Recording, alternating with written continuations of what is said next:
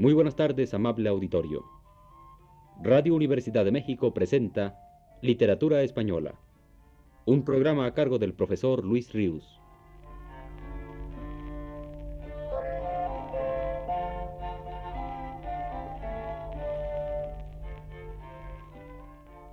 Con ustedes el profesor Luis Ríos.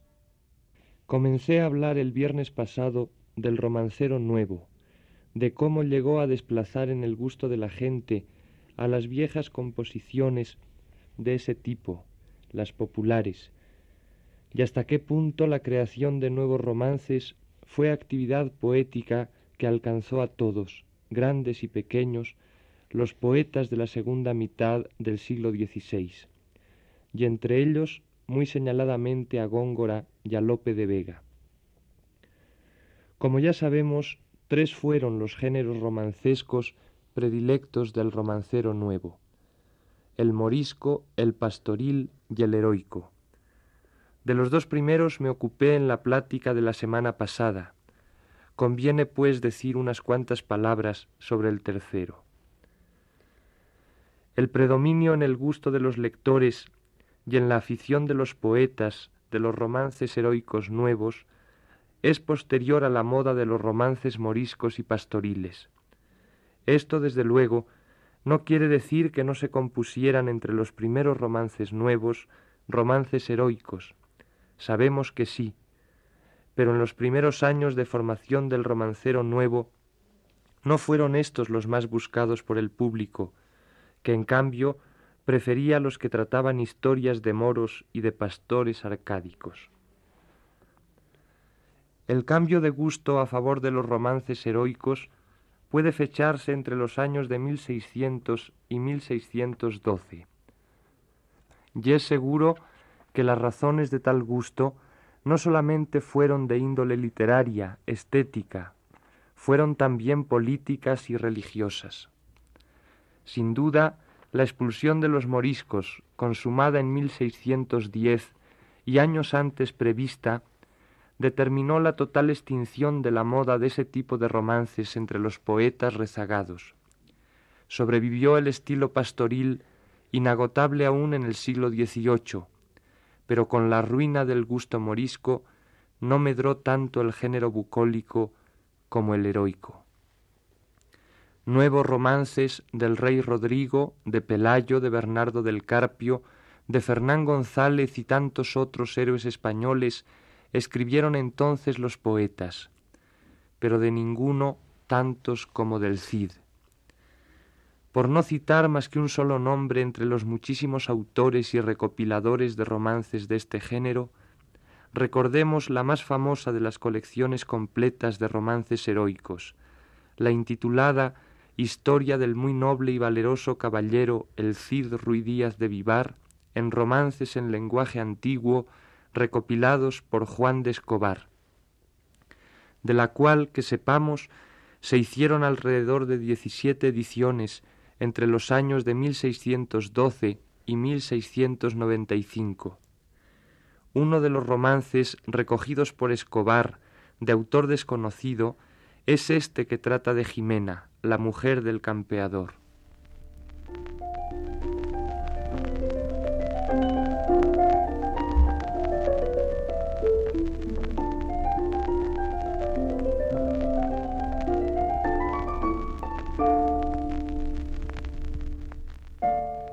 Salió a misa de parida a San Isidro en León la noble Jimena Gómez, mujer del Cid campeador.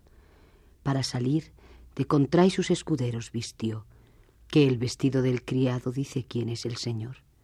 Un jubón de grana fina la bella dama sacó, con fajas de terciopelo, picadas de dos en dos.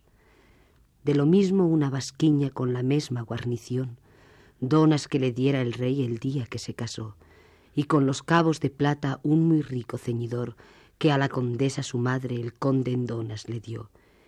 Lleva una cofia de papos de riquísimo valor que le dio la infanta Urraca el día que se veló. Dos patenas lleva al cuello, puestas con mucho primor, con San Lázaro y San Pedro, santos de su devoción. Y los cabellos que al oro disminuyen su color, a las espaldas echados, de todos hecho un cordón Lleva un manto de contray, porque las dueñas de honor mientras más cubren su rostro, más descubren su opinión. Tan fermosa iba Jimena, que suspenso quedó el sol en medio de su carrera por poderla ver mejor. Y a la entrada de la iglesia al rey Fernando encontró, que para meterle adentro de la mano la tomó. Dijo el rey, Noble Jimena, pues el buen Cid campeador, vueso dichoso marido y mi vasallo mejor, por estar aún en las lides hoy de la iglesia faltó, a falta de brazo suyo, yo vueso bracero soy, ya que esta fermosa infanta que el cielo divino os dio, mando mil maravedís y mi plumaje el mejor. Non le agradece Jimena al rey tan alto favor, que le ocupa la vergüenza y a sus palabras la voz. Las manos quiso Jimena besarle y él la suyo. Acompañóla en la iglesia y a su casa la volvió.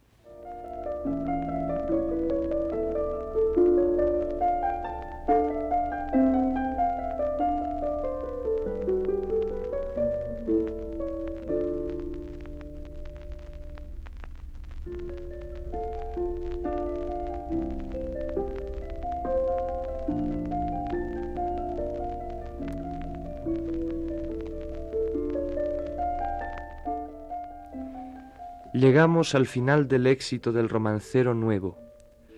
Después que el prólogo del romancero general de 1604, escribe Menéndez Pidal, afirmó el fervoroso neoplatonismo de los romancistas, la naturaleza superior al arte, ocurre el comienzo y el desarrollo del culteranismo, y la disputa culterana, iniciada cuando aparecieron las dos grandes obras de Góngora, el Polifemo y las Soledades, en 1613, toma cuerpo y llega a su mayor violencia en el decenio que va de 1621 a 1631.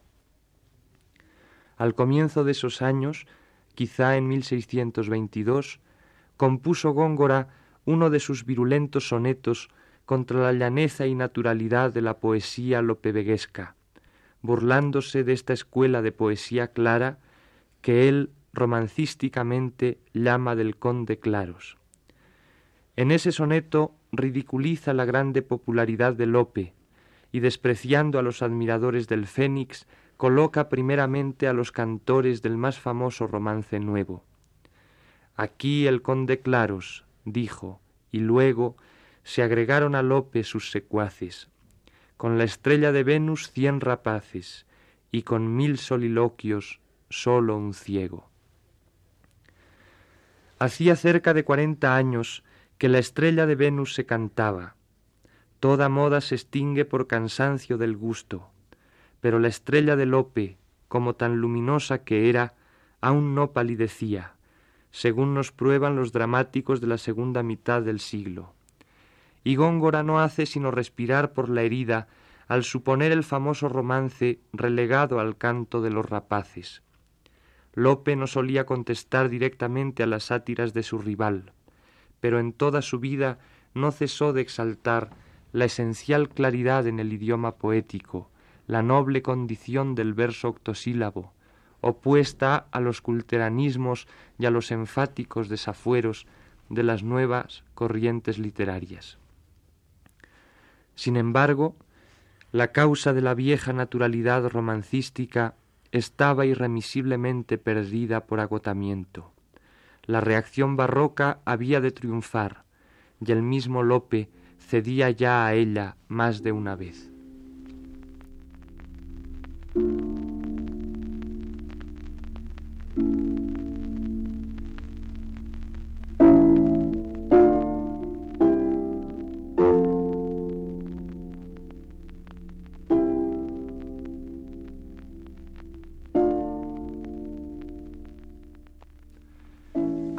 Al acabamiento del romancero nuevo, es preciso fijarnos en una corriente desintegradora que se inició desde el principio mismo de la pasión creadora romancesca por parte de nuestros poetas cultos, y que al paso de los años fue enriqueciendo su caudal hasta que en él se ahogó definitivamente el romance nuevo, noblemente entendido.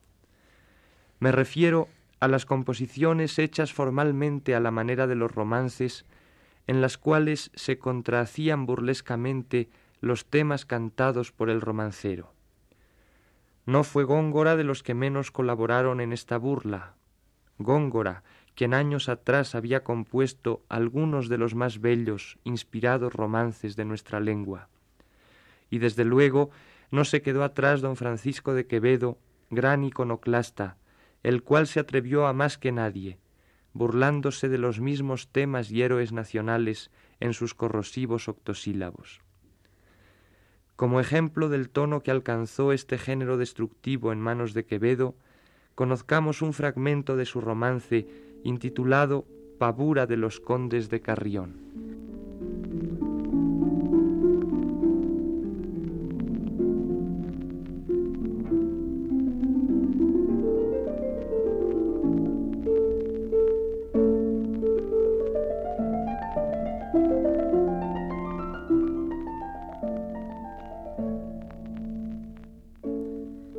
Mediodía era por filo que rapar podía la barba, cuando después de mascar el cid sosiega la panza, la gorra sobre los ojos y floja la martingala, boquiabierto y cabizbajo, roncando como una vaca.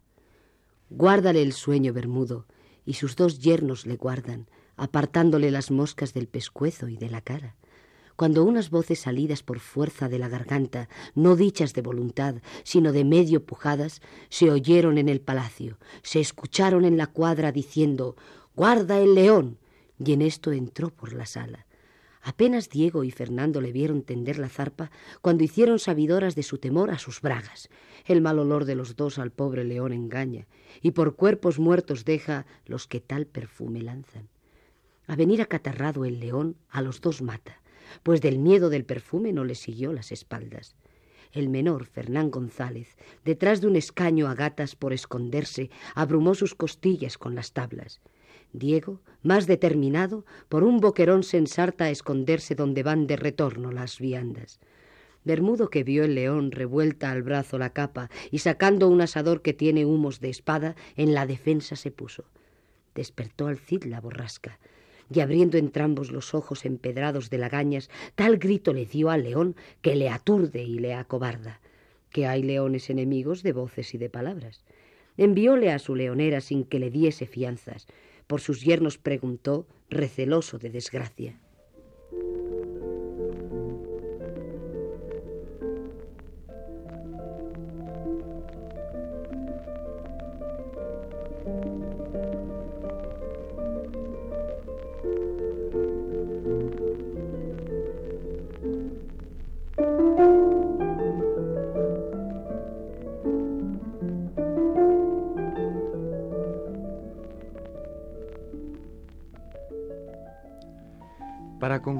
Tema que desde hace tantas semanas venimos tratando, el del romancero español, voy brevemente a intentar una reseña de su fortuna en los siglos posteriores a los de oro. En el siglo XVIII, nos dice Menéndez Pidal, ya no se dejaba oír entre la gente culta de España ni de América el canto de los romances. Aunque todavía a principios de ese siglo se recordaban los romances viejos, sobre todo los juglarescos, era entre la gente iletrada, la gente aficionada a la jacarandina. El caballero santiaguista don Juan Manuel de Rojas, en la academia que el virrey del Perú celebraba en Lima los lunes de 1709 y 1710, describe un tipo de poeta y soldado de Flandes, gran autor de jácaras de ajusticiados, pero que además se alababa de repetir algo de lo ya pasado de moda. Yo canté los amores de gaiferos, encanto de lacayos y cocheros, y por más divertirlos, las historias di a luz del conde Dirlos, las del infortunado Durandarte con su primera y su segunda parte, la de Reinaldos con los doce pares, la vida del famoso Cañizares. Solo a un público inferior gustaba ya el romancero, y tales aedas tenía ese público. Todavía la imprenta quiere emular con la antigua, reanudando la actividad editora de la literatura popular. El vulgo de los suburbios y de la calle compraba los pliegos sueltos, y los muchachos de las escuelas seguían usándolos para aprender a leer. Parece que se continúa el pasado, pero los gustos habían cambiado totalmente. No se cultiva ya ni el romancero viejo ni el nuevo, sólo prevalece la jácara, cultivada en la extrema decadencia del siglo XVII. Por otra parte, el romance artificioso o docto, aunque no dejó de ser cultivado nunca, lo fue con menos actividad, porque el triunfo del neoclasicismo francés era hostil a las formas más peculiares de la literatura clásica española. Nada chocante es que un nacionalista como Huerta se declare imitador de Góngora en romances de tipo morisco, pero sí sorprende que un Nicolás Fernández de Moratín se nos ofrezca como feliz continuador del romancero nuevo, con sus briosos romances moriscos de Belerifa o de Abdelkadir y Galiana, y doblemente nos sorprende su don Sancho de Zamora, más apoyado en los romances viejos que ninguno de los romances cidianos del romancero general de 1600. A fines del siglo, Meléndez es dignificador constante del romancero, como género todo nuestro, según dice él, a imitación del sátira tota nostra est de Quintiliano. Y por último, dando de mano a sus predilectos temas pastoriles y buscando un ambiente fronterizo, llega a un decidido prerromanticismo con sus dos romances de doña Elvira. Pero a pesar de todo esto, poco después, Hermosilla, en 1826, encarna la profunda antipatía del neoclasicismo, enumerando ocho razones contra los poetas romanceros. El romance es condenable en su totalidad porque aunque venga a escribirle el mismo Apolo, no le puede quitar ni la medida, ni el corte, ni el ritmo, ni el aire, ni el sonsonete de jácara. Pero la razón principal en contra es que habiéndose cantado en romances las hazañas de los contrabandistas, ladrones, facinerosos y ahorcados, este metro se ha hecho vulgar, se ha envilecido, y no hay ya medio de ennoblecerle. No pueden evitarse las asociaciones de ideas bajas que desde la niñez sugiere la lectura de los romances. Además, el hacerse este metro tan sin trabajo le excluye de todo lo grandioso, que exige una brillante, pomposa y difícil versificación. Como se ve, la teoría de lo natural invocada por Lope de Vega ha sido vencida por completo, y el romance ha venido a ser nada más que un metro bajo, familiar y tabernario. Este arte de hablar de Hermosilla fue publicado de real orden como texto único que habría de servir para todas las clases de humanidades en la nación. Esto sucede en tiempos del más duro absolutismo de Fernando VII. El romance plebeyo está prohibido por el gobierno, el romance oral es desconocido de todos, el romance literario queda condenado por el preceptista oficial, el romance ha muerto, cuando la nación parece muerta. Pero el condenatorio juicio de Hermosilla es algo trasnochado y extemporáneo, propio de la mísera España de Fernando VII, que sumida en un bárbaro aislacionismo no podía enterarse de lo que acontecía en el mundo. Cuando Hermosilla no veía el romance más que como género destinado a llevar una vida irremediablemente tabernaria, el fiscal de imprentas oficiaba al Consejo de Castilla en 1825, participando como caso singular de muy alarmante exportación el que un librero inglés que había comprado en masa la biblioteca del duque de Osuna y la de don Tomás de Iriarte, había pagado novecientos reales por un tomo del romancero antiguo español, ejemplar falto de algunas hojas. Hacía ya treinta y más años que fuera de España el romancero era buscado con avidez como inspirador de nueva vida literaria.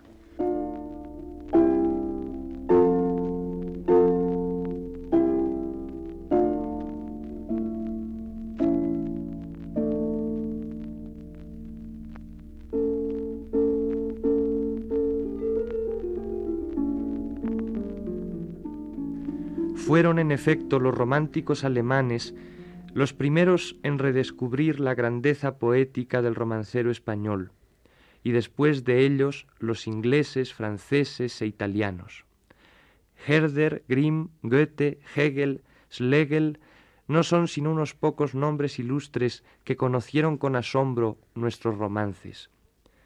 Y le corresponde al duque de Rivas, don Ángel Saavedra, la gloria de continuar en España con sus romances históricos publicados en 1841 la vida de ese género en la península. Y tras el duque de Rivas, todos los poetas españoles colaboran en el resurgimiento de la poesía romancesca. Por los mismos años en que aparecen los romances históricos, se publican El estudiante de Salamanca y El diablo mundo de Espronceda, así como los cantos del trovador de Zorrilla, obras todas donde el romance narrativo y dialogal recibe inesperado cultivo. Al modo del romancero nuevo de Cervantes, Liñán, Lope y Góngora, un romancero moderno comienza en la literatura hacia estos años 1840, para continuar su desarrollo hasta hoy ininterrumpido. Recordemos uno de los romances del duque de Rivas, el romance tercero de la serie intitulada Un castellano leal.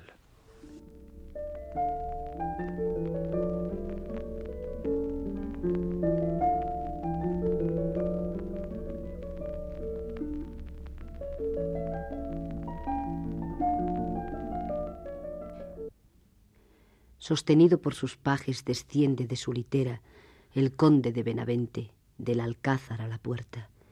Era un viejo respetable, cuerpo enjuto, cara seca, con dos ojos como chispas cargados de largas cejas y con semblante muy noble, mas de gravedad tan seria que veneración de lejos y miedo causa de cerca. Eran su traje unas calzas de púrpura de Valencia y de recamado ante un coleto a la leonesa de fino lienzo gallego los puños y la gorguera, unos y otra guarnecidos con randas barcelonesas, un birretón de velludo, con su cintillo de perlas y el gabán de paño verde con alamares de seda. Tan solo de Calatrava la insignia española lleva, que el toisón ha despreciado por ser orden extranjera. Con paso tardo, aunque firme, sube por las escaleras, y al verle las alabardas un golpe dan en la tierra, golpe de honor y de aviso de que en el alcázar entra un grande, a quien se le debe todo honor y reverencia. Al llegar a la antesala, los pajes que están en ella con respeto le saludan abriendo las anchas puertas. Con grave paso entra el conde, sin que otro aviso preceda, salones atravesando hasta la cámara regia. Pensativo está el monarca, discurriendo cómo pueda componer aquel disturbio sin hacer a nadie ofensa.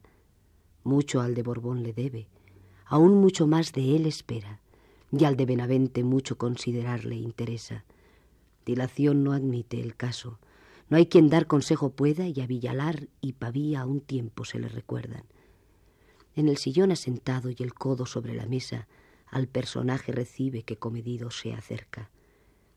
Grave el conde le saluda, con una rodilla en tierra, mas como grande del reino, sin descubrir la cabeza. El emperador benigno que hace del suelo le ordena, y la plática difícil con sagacidad empieza. Y entre severo y afable, al cabo le manifiesta que es el que a Borbón aloje voluntad suya resuelta. Con respeto muy profundo, pero con la voz entera, respóndele Benavente destocando la cabeza. Soy, señor, vuestro vasallo, Vos sois mi rey en la tierra. A vos ordenaros cumple de mi vida y de mi hacienda. Vuestro soy, vuestra mi casa. De mí disponed y de ella. Pero no toquéis mi honra y respetad mi conciencia. Mi casa Borbón ocupe, puesto que es voluntad vuestra. Contamine sus paredes, sus blasones envilezca, que a mí me sobra en Toledo donde vivir sin que tenga que rozarme con traidores, cuyo solo aliento infesta. Y en cuanto él deje mi casa, antes de tornar yo a ella, purificaré con fuego sus paredes y sus puertas. Dijo el conde, La real mano besó, cubrió su cabeza y retiróse bajando a do estaba su litera. Y a casa de un pariente mandó que le condujeran, abandonando la suya con cuanto dentro se encierra. Quedó absorto Carlos V de ver tan noble firmeza, estimando la de España más que la imperial diadema.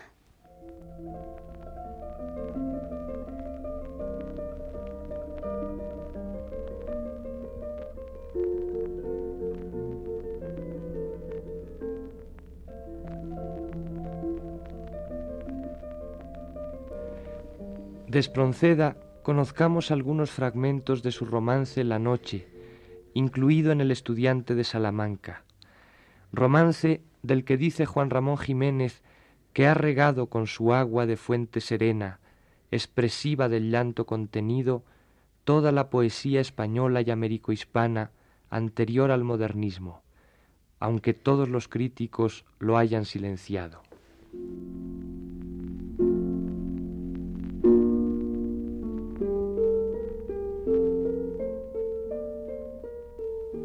Está la noche serena de luceros coronada, terso el azul de los cielos como transparente gasa. Melancólica la luna va trasmontando la espalda del otero. Su alba frente tímida apenas levanta y el horizonte ilumina, pura virgen solitaria, y en su blanca luz suave el cielo y la tierra baña. Tal vez despiertas susurran y al desplegarse sus alas mecen el blanco azahar mueven la aromosa acacia y agitan ramas y flores y en perfumes se embalsaman. Tal era pura esta noche como aquella en que sus alas los ángeles desplegaron sobre la primera llama que amor encendió en el mundo, del Edén en la morada. Una mujer. ¿Es acaso blanca silfa solitaria que entre el rayo de la luna tal vez misteriosa vaga? Es su paso incierto y tardo, inquietas son sus miradas, Mágico ensueño parece que halaga engañosa el alma. Ora verla mira al cielo, ora suspira y se para. Una lágrima sus ojos brotan acaso y abrasa su mejilla. Es una ola del mar que en fiera borrasca el viento de las pasiones ha alborotado en su alma. Tal vez se sienta, tal vez azorada se levanta. El jardín recorre ansiosa, tal vez a escuchar se para. Es el susurro del viento, es el murmullo del agua, no es su voz, no es el sonido melancólico del arpa.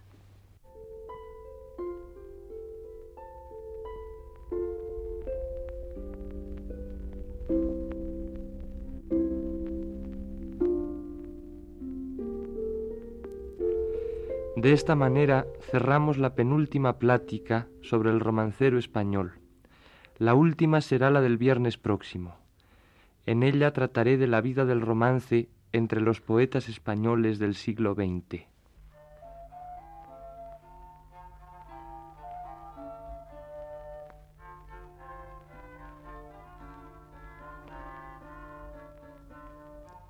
Radio Universidad de México presentó Literatura Española, un programa a cargo del profesor Luis Ríos.